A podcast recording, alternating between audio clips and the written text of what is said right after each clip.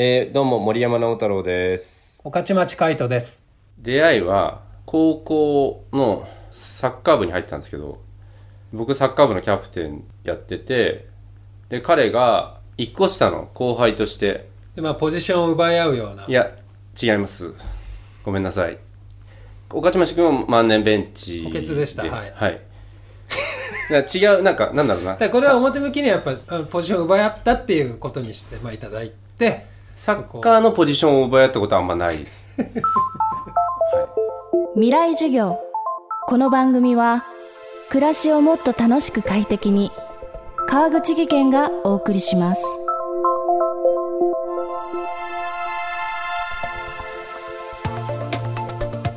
未来授業。今週の講師はシンガーソングライターの森山直太朗さん。そして森山直太朗さんの共同制作者でもある詩人御徒町海人さん。高校時代サッカー部の先輩後輩という間柄からスタートした2人。最初に曲作りをしたのは文化祭でリベンジを果たしたいという御徒町さんの強い思いがきっかけだったといいます。今も変わらない2人の曲作りの原動力とは。未来授業1時間目。テーマは何もないところに何かが生まれる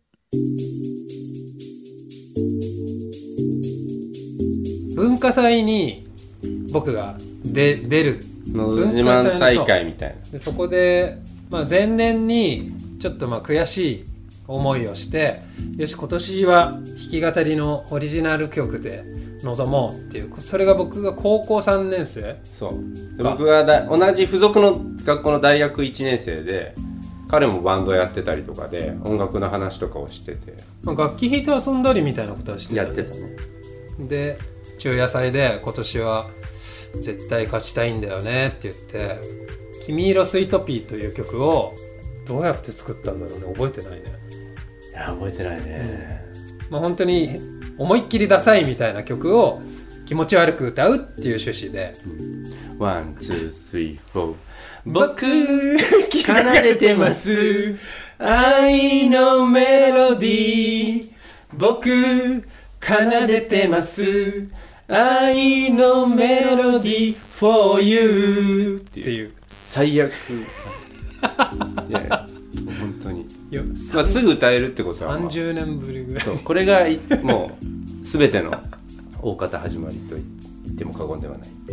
彼がそれを歌ってあまたある敵いる敵を倒して優勝したことはまあ言うまでもない事実なんですけども、はい、そうだね、うん。そうそれは成功体験だね。そうだね、でまあそんなことをしててそうあの曲作るのってやっぱ面白いなっていう感じに開けていっていわゆるオリジナルみたいなものを「橋」とかね。あああったかもね。覚えていやほど覚えてね「僕は泣いている。あああったかもね。日だまりの中で。恥ずかしい。恥ずかしいからやめて。橋を架けよう。ああもういいわ。フルで歌うつもりかい？みたいな、はいそうそれはもう本当誰に聞かせるでもなくただ何もないところに何かが生まれるっていう原体験があってそんなことを結構やってましたね。うんなんか僕個人としてはやっぱり特に若い頃っていうのは要するに自分のそが存在していることとか、まあ、単純に知ってほしいっていう欲求承認欲求みたいなものってのはすごい強かったかなと思います。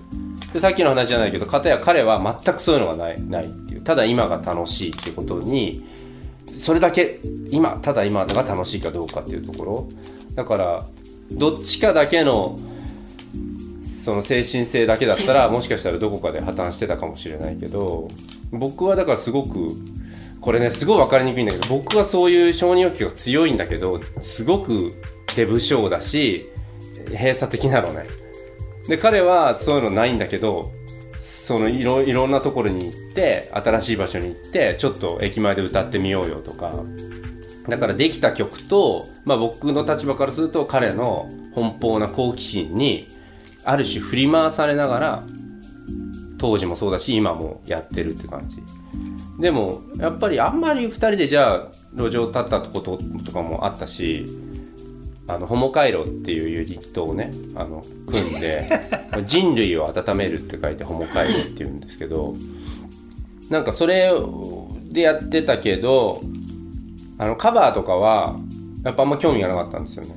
お互い好きなものも似てたけどなんかオリジナルを作ることの面白みとかそれをこう人前で空気に触れさせるってことのこう俺は欲彼は好奇心っていうところの実験的そうなね実験的な、うん。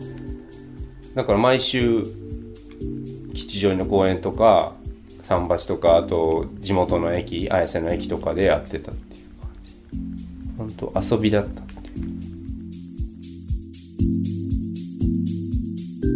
未来授業。今週の講師は森山直太朗さんと御徒町海人さん。今日のテーマは何もないところに何かが生まれるでした。明日はこのコロナ禍で生まれた新曲最悪な春の制作秘話をお伝えします。